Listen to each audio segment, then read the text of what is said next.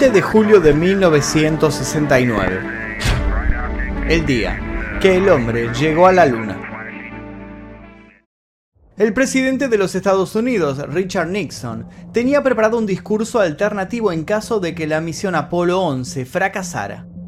Sin embargo, no tuvo que usarlo. Aquello fue un hito para toda la humanidad y la estocada final de Estados Unidos, por supuesto a la Unión Soviética, en la costosa y vistosa carrera espacial.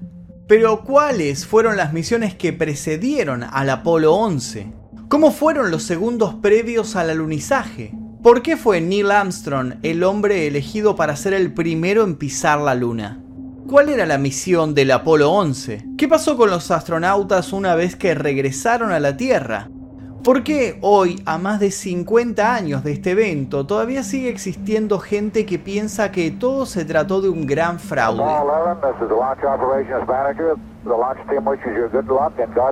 Bueno, abróchense los cinturones porque comenzó la cuenta regresiva y hoy van a poder conocer las respuestas a todas estas dudas. Pero antes permítanme hacerles una recomendación. Si quieren ver estos videos sin publicidad, les quiero recomendar el buscador Brave. Brave es un buscador de internet que es hasta tres veces más rápido y eficiente que los habituales y se los recomiendo especialmente a los que miran estos videos míos por celular. Como pueden ver me lo bajé ahí, lo tengo en mi celular. Además de esto, Brave bloquea todos los anuncios, te permite ahorrar batería en tu celular o tablet y tiene Tor integrado, por lo cual si querés hacer búsquedas privadas, a vos que te encanta buscar eh, cosas en la Deep Web y demás, bueno, lo podés utilizar ahí muy muy fácilmente. Así que ya saben, les dejo el link aquí en la caja de descripción y si no el primer comentario fijo pueden bajárselo directo con mi link que dice el día que y me ayuda muchísimo si se lo bajan de ahí. Es perfectamente seguro, sin ningún problema, no van a tener ningún inconveniente de nada y a mí me ayudan un montón con los videos de este canal, más que nada con la desmonetización de YouTube. Comencemos. 10, 9, ignition sequence starts. Inmediatamente después de que Copérnico descubriera el actual modelo del sistema solar con la Tierra como otro planeta y el Sol en el centro del mismo, nos proporcionó otro modo de ver la Luna. La primera idea moderna acerca de la formación de la Luna se denominó teoría de la fisión y la expuso George Darwin, el hijo de Charles Darwin. Él razonó que la Luna debió haberse separado de nuestro planeta cuando la Tierra todavía era una bola fundida en rápida rotación. Esta teoría permaneció desde la década de 1880 hasta la era espacial.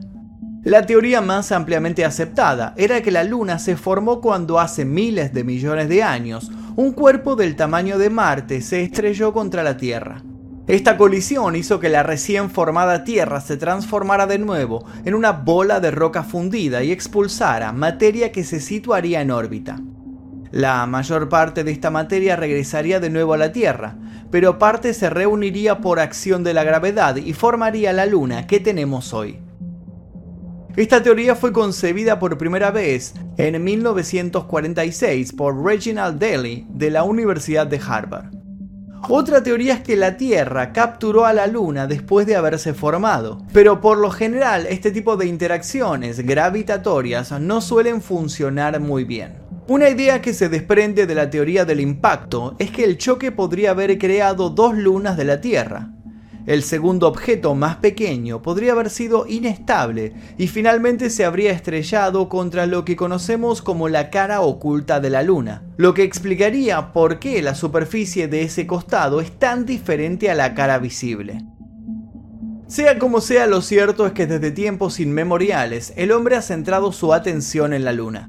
Los poetas la usaron como fuente de inspiración, los pescadores la usaron para medir mareas y culparla si las redes volvían vacías al barco, y los científicos soñaron con estudiarla más de cerca.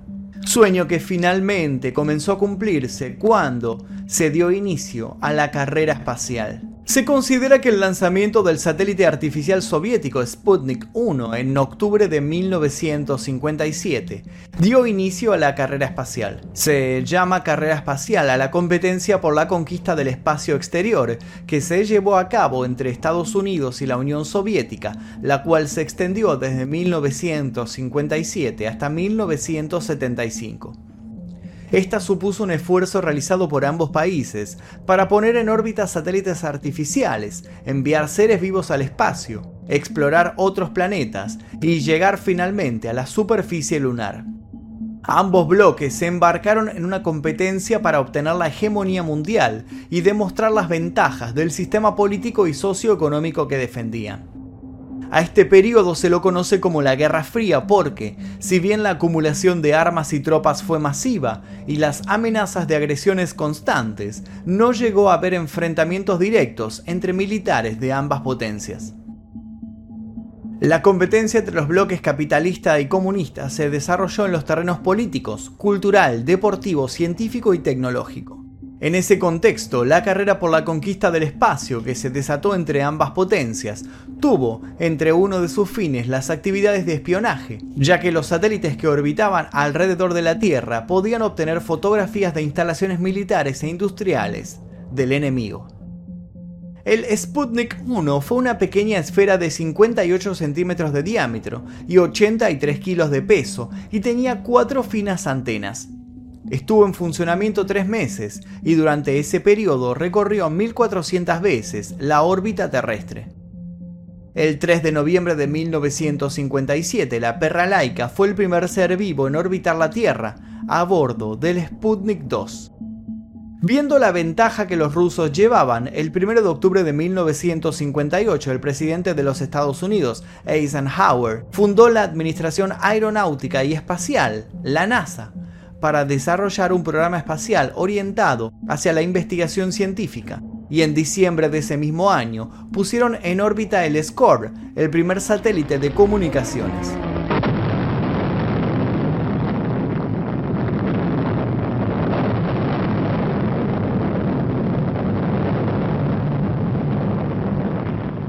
El 12 de abril de 1961, el cosmonauta soviético Yuri Gagarin voló durante una hora y 48 minutos alrededor de la Tierra. Gagarin fue el primer ser humano que vio el planeta desde el espacio exterior.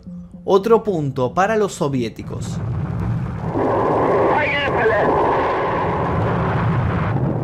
часов 7 минут по московскому времени я услышал свист и все нарастающий гул.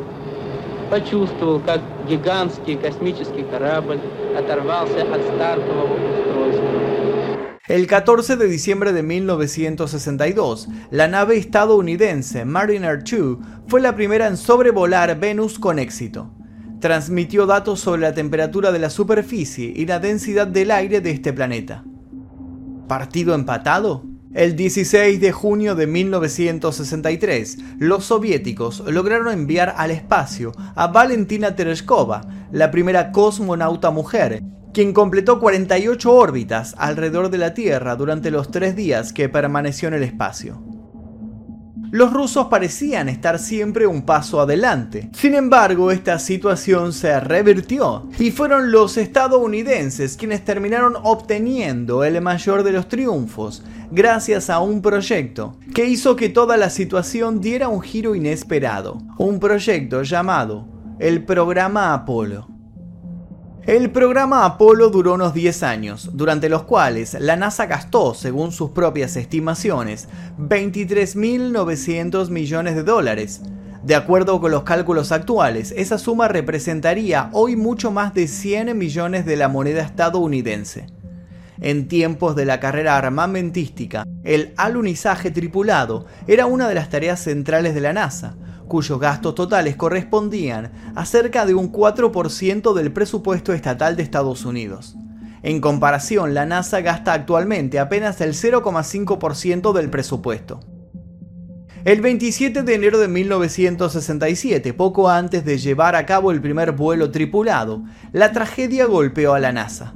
Durante una prueba de los sistemas del módulo de mando de la Apolo 1, hubo un brutal incendio dentro del mismo que se cobró, antes de que pudiera llevarse a cabo el más mínimo intento de rescate, la vida de tres astronautas.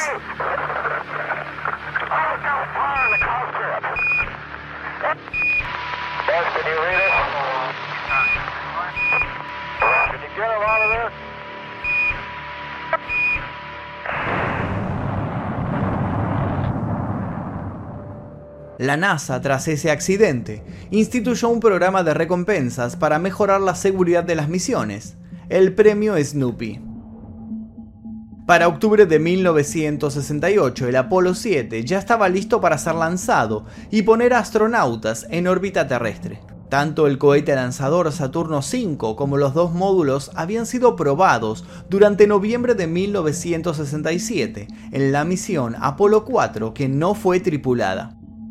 Para diciembre de 1968, la misión Apolo 8 estaba lista para enviar astronautas a una órbita alrededor de la Luna, misión que se concretó entre el 21 y 27 de diciembre.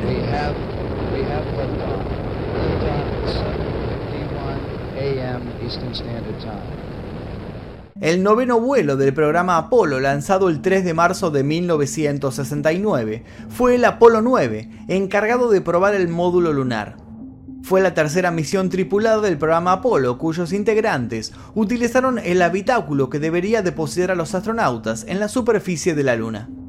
Schweikart efectuó una salida al espacio de 37 minutos de duración, destinada a probar el traje espacial que habría de ser utilizado en el descenso a la Luna y valorado en 100 mil dólares de esa época cada traje.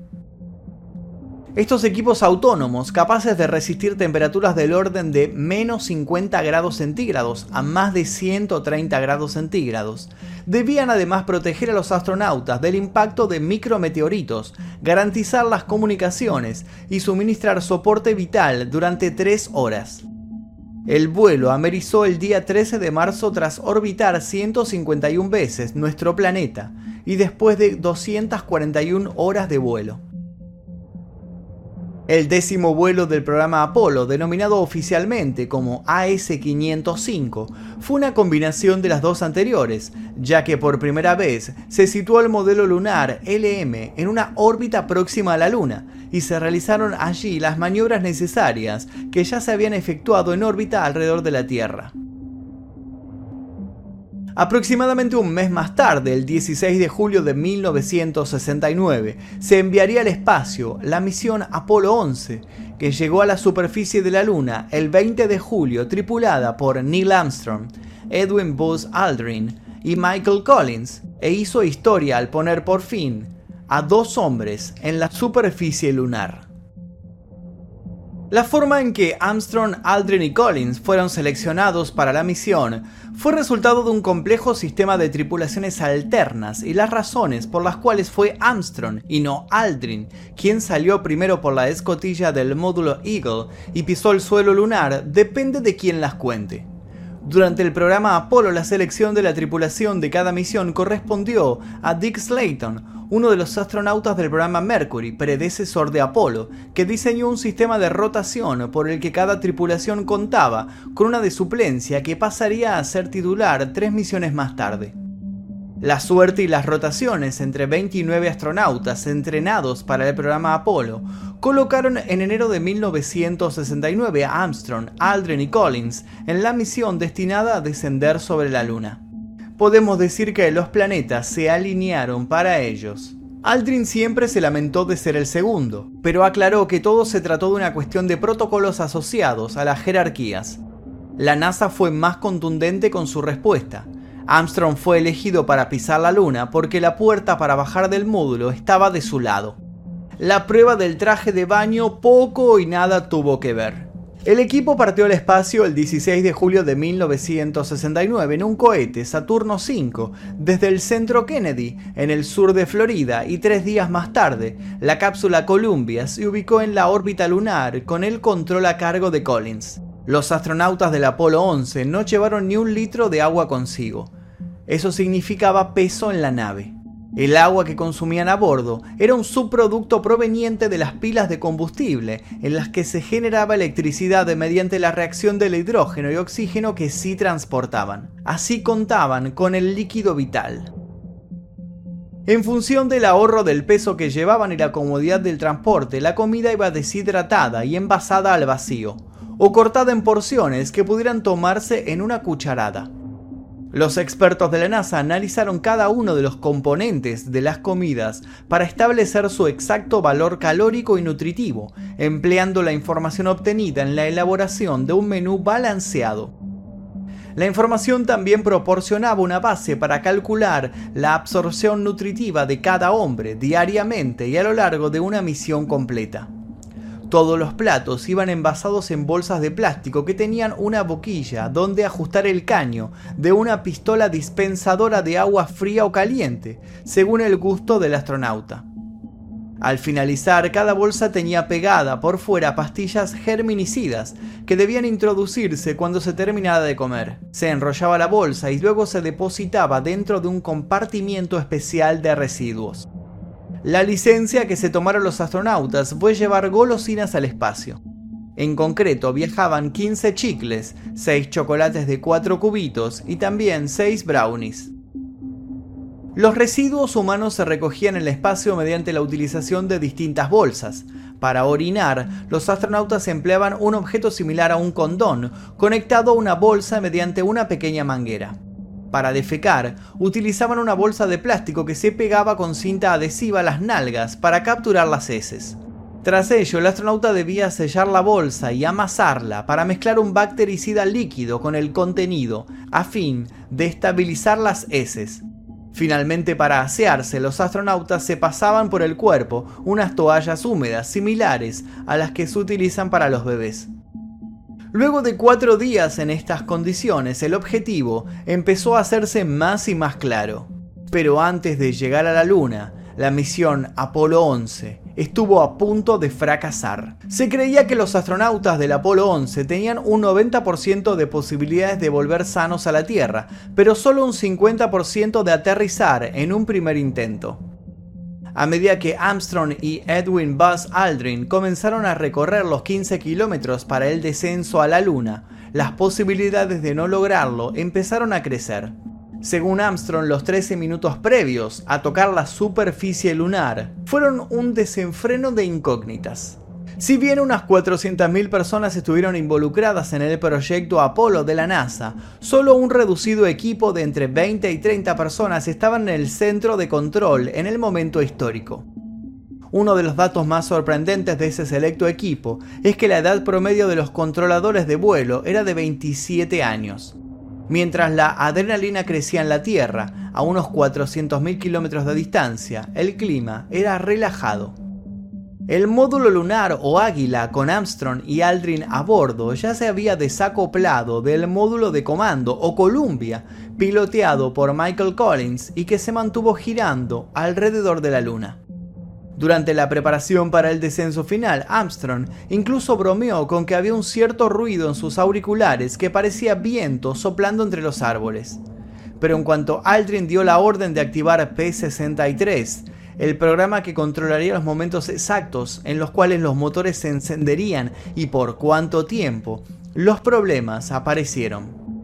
El problema estaba en la llamada antena de alta ganancia, el enlace de radio que permitía al centro de control hablar con Armstrong y Aldrin, así como recibir datos de los sistemas del módulo lunar. Sin esa telemetría no podían aterrizar en la Luna. El equipo de telecomunicaciones entonces decidió cambiar la orientación de Águila para así mejorar la señal de la antena con la Tierra. Mientras tanto, los controles debían transmitirle toda la información a Collins, quien a su vez se lo comunicaba a Armstrong y Aldrin.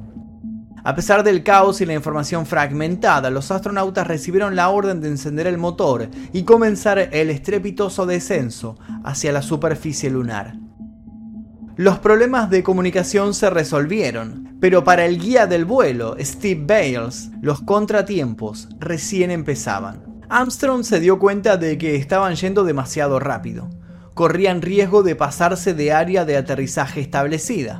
Bales finalmente dijo, lo vamos a lograr, creo. En cuanto la velocidad se mantuvo dentro del límite de seguridad, otro problema apareció. Para aterrizar en la Luna, la tripulación dependía casi por completo de la computadora a bordo. En los hechos, esa rudimentaria pantalla solo podía mostrar una serie de números para arrojar información y ayudar a identificar problemas. Cuando faltaban apenas 5 minutos para el alunizaje, un código apareció en la pantalla. 1202, o como lo leyó entonces Armstrong, 1202. El código 1202 quería decir que la computadora estaba sobrecargada de tareas. En el control de la misión nadie entendió lo que estaba sucediendo. ¿Estaba la computadora a punto de fallar? ¿Tendrían que abortar el aterrizaje? ¿Estaban en peligro las vidas de Armstrong y Aldrin? La máquina había sido programada de tal forma que en caso de estar sobrecargada, pasaba a priorizar las tareas críticas para la misión, como mantener al módulo volando a la velocidad y en la dirección correcta. Parte del equipo en la Tierra pasó a ocuparse de las tareas que la computadora ya no podía procesar. Pero antes de aterrizar, todavía faltaría sortear dos grandes inconvenientes. El primero fue el lugar. La computadora estaba guiando automáticamente al águila a la zona de alunizaje, cuando Armstrong logró verla por la ventana, no fue bueno lo que vio. La nave se estaba dirigiendo al Mar de la Tranquilidad, el punto elegido, pero sobre el cráter oeste, un agujero gigante de unos 30 metros de diámetro con rocas del tamaño de autos. Armstrong entonces decidió tomar el control manual. Su decisión tuvo una consecuencia inesperada. La nave comenzó a quemar combustible mucho más rápido de lo esperado. Entonces, desde el control de la misión, el controlador de vuelo, Bob Carlton, informó que restaban 120 segundos de combustible, y luego dijo 60 segundos, y aún no estaban ni cerca de la superficie. Entonces, entre medio de números que iban leyendo, Aldrin afirmó, estamos levantando un poco de polvo. Armstrong se había quedado ya sin visibilidad cuando desde el control se escuchó un nuevo ultimátum por el combustible. 30 segundos. Pasaron otros 12 segundos. Luz de contacto, dijo Aldrin, refiriéndose a la luz azul en el tablero que indicaba que estaban a un metro de la superficie lunar y debían apagar el motor. El módulo lunar aterrizó en el Mar de la Tranquilidad el 20 de julio de 1969, a las 20.1739 UT. Armstrong entonces dijo, Houston, aquí base tranquilidad. El águila, ha aterrizado. 30 seconds. Forward. Contact light. Okay, engine stop. We copy you down, Eagle. Houston, uh, Tranquility Base here. The Eagle has landed.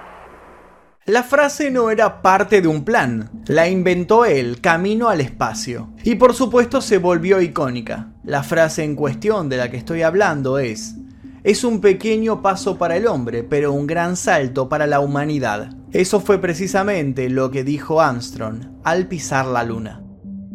Aparte de la bandera norteamericana, los astronautas dejaron en la Luna cientos de objetos, entre ellos una placa conmemorativa en la que se podía leer, aquí hombres del planeta Tierra pusieron por primera vez un pie en la Luna en julio de 1969. Vinimos en son de paz representando a toda la humanidad. Armstrong y Aldrin permanecieron 22 horas en la Luna, de las cuales pasaron exactamente 2 horas y 36 minutos en la superficie, recorriéndola con sus propios pies. Durante la misión los astronautas recogieron aproximadamente 22 kilos de muestras de minerales lunares para analizar en la Tierra la composición de nuestro satélite natural. Uno de los objetivos científicos de la misión Apolo fue aprender más sobre la estructura del satélite y sus movimientos alrededor de la Tierra. Armstrong y Aldrin dejaron allí además unos dispositivos científicos para un programa denominado sísmica pasiva y sísmica lunar de perfiles, destinados a detectar movimientos tectónicos en las placas que conforman ese cuerpo celeste. Gracias a ello, en 2011 se captaron las señales de un sismo que ocurrió a más de 1500 kilómetros de profundidad, casi en el mismo centro de la Luna. Armstrong y Aldrin también colocaron una serie de retroreflectores, unos espejos que reflejan señales de rayos láseres enviadas de la Tierra para calcular así la distancia a la que se encuentran ambas.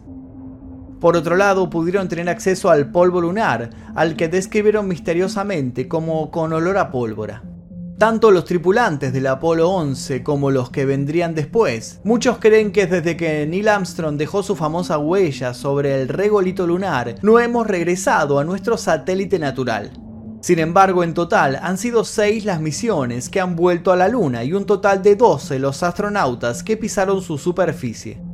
Así todo, todavía hay quienes creen que nada de esto fue real, que de Armstrong en adelante todo se habría tratado de una gran farsa. Bill Casey, excombatiente de la Segunda Guerra Mundial y un licenciado en literatura, comenzó a principios de los 70 una cruzada contra la NASA y las misiones Apolo. Sus libros, poco difundidos hasta entonces, hablaban de las falsedades del gobierno norteamericano y de sus manipulaciones. Enfático e incansable recorrió todos los medios de comunicación posibles, difundiendo sus certezas.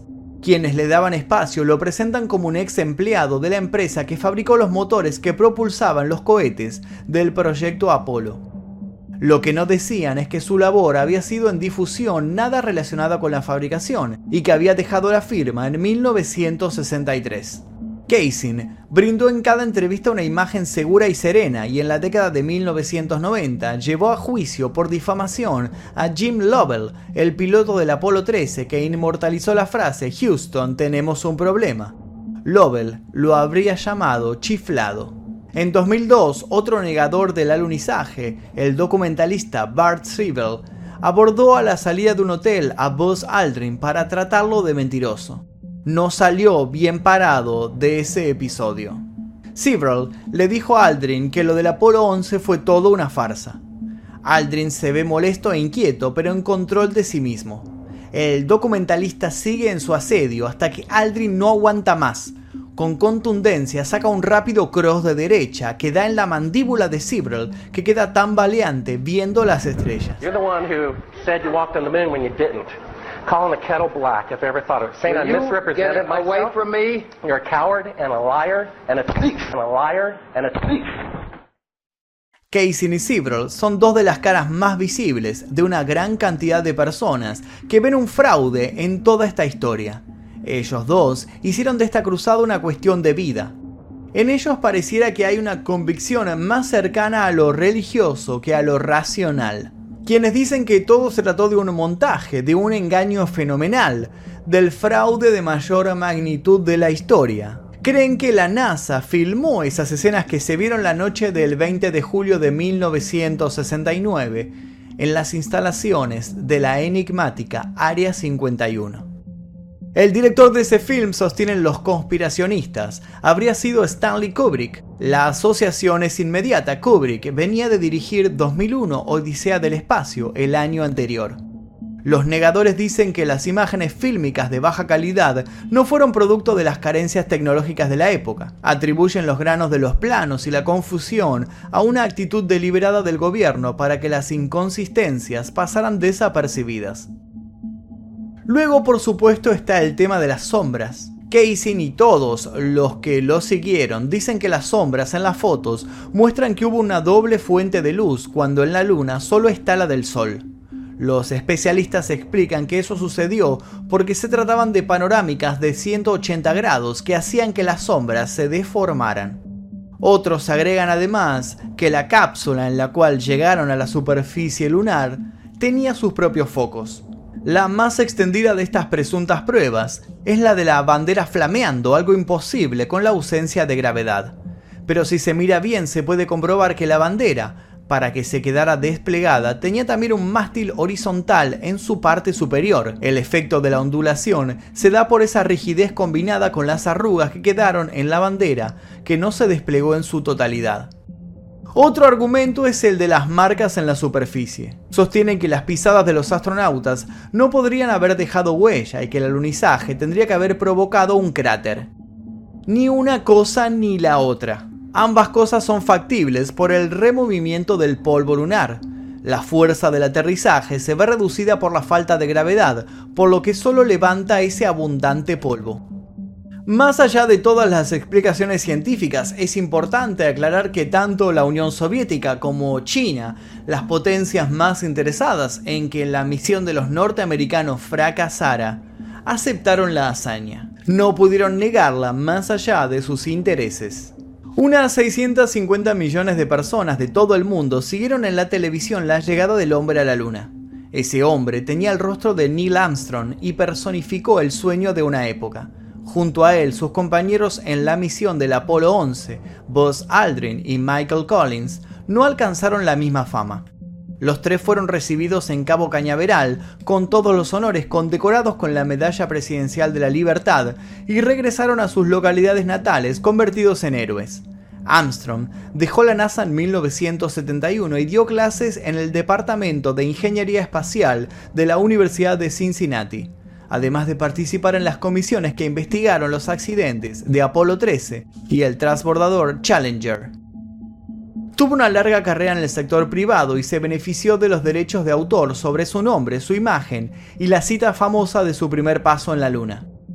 Falleció a los 82 años en el año 2012. Aldrin también dejó la NASA en 1971 para ser comandante de la Escuela de Pilotos de Prueba de la Fuerza Aérea. Tras la muerte de su padre en 1974, pasó por un periodo de depresión, alcoholismo y un fallido intento de vender automóviles usados. Tras recuperar la salud, su carrera en el sector privado incluyó la promoción de proyectos aeroespaciales y papeles en una veintena de películas y shows de televisión. Según sus redes sociales, Aldrin lleva una vida intensa. Collins salió de la NASA en 1970, trabajó en el Departamento de Estado, fue director del Museo Nacional del Aire y del Espacio y tras cinco años como vicepresidente de la firma LTV Aerospace, abrió su propia consultora aeroespacial. Murió en 2021 de cáncer. La fortuna del único de los tripulantes del Apolo 11 que no pisó la Luna se calcula en unos 100 millones de dólares, muy por encima de la que amasaron sus compañeros de viaje.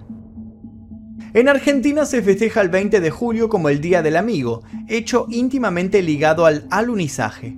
Según se sabe, cuando un tal Enrique Ernesto Febraro escuchó que el alunizaje del módulo era un gesto de amistad desde la humanidad hacia el universo, se le ocurrió que ese día podía ser el Día del Amigo. Por tal motivo, se propuso una noble hazaña. Desde su consultorio en Lomas de Zamora, en Buenos Aires, envió mil cartas a más de 100 países. Obtuvo unas 700 respuestas. Su idea la terminó patentando en el registro de la propiedad intelectual en el año 1972, Luego la donó al Rotary Club, del cual era miembro. Una década más tarde de que Neil Armstrong pisara la Luna, durante el gobierno militar, el gobierno de la provincia de Buenos Aires estableció a través del decreto 235-79 la oficialización del Día del Amigo. La carrera espacial se debilitó a principios de la década de 1970, ya que en 1972 Estados Unidos y la Unión Soviética iniciaron un proyecto en conjunto, el Apollo Soyuz, el cual en 1975 logró el acoplamiento en el espacio de una nave estadounidense y una soviética. La carrera espacial dejó algunas consecuencias y su estela se ve reflejada en nuestros días. Gracias a la carrera espacial se sucedió la puesta en órbita de satélites artificiales que permitieron mejorar las comunicaciones, realizar comprobaciones científicas y hacer predicciones meteorológicas. También potenció, por ejemplo, el aprovechamiento de la energía solar, el uso de tejidos térmicos y filtros solares, la elaboración de alimentos deshidratados y la fabricación de robots. Los millones de rublos que fueron destinados a la carrera espacial generaron un agotamiento económico en la Unión Soviética. En ese sentido, la carrera espacial contribuyó a definir el resultado de la Guerra Fría a favor de los Estados Unidos, que anunció su intención de volver a la Luna en los próximos años con la misión Artemis, que pondrá a la primera mujer en la superficie de nuestro satélite natural. Si bien la frase de Armstrong al pisar la luna lo hizo famoso, no menos importante fue la frase pronunciada por el segundo hombre en pisar el satélite. Hermosa vista, dijo Aldrin, luego de dejar su huella en la superficie. Pero, agregó sombrío, magnífica desolación. Y hasta aquí el video de hoy, espero que les haya interesado este breve resumen que armamos sobre cuando el hombre pisó la luna por primera vez. Les intentamos abarcar todo cómo fue la carrera espacial, por qué fueron seleccionados esas personas y no otras, por qué justamente Armstrong fue el que pisó la superficie y no sus compañeros y bueno, todo esto que estuvimos contando el día de hoy. Si les interesó les pido por favor que dejen su like aquí debajo, se suscriban si todavía no lo hicieron y también los invito a dejar eh, algún comentario recomendando posibles temáticas para este canal. Y antes de irse por favor no se olviden de descargar Brave, les dejé el link directo ahí para que se lo puedan bajar desde mi link personalizado, me ayuda muchísimo si es que lo hacen desde ahí y además van a poder obtener muchísimos beneficios usando ese navegador, así que se los dejo ahí. Les voy a dejar un par de videos recomendados para que sigan haciendo maratón y yo mientras tanto me despido. Mi nombre es Magnum Mephisto y esto fue El Día Que...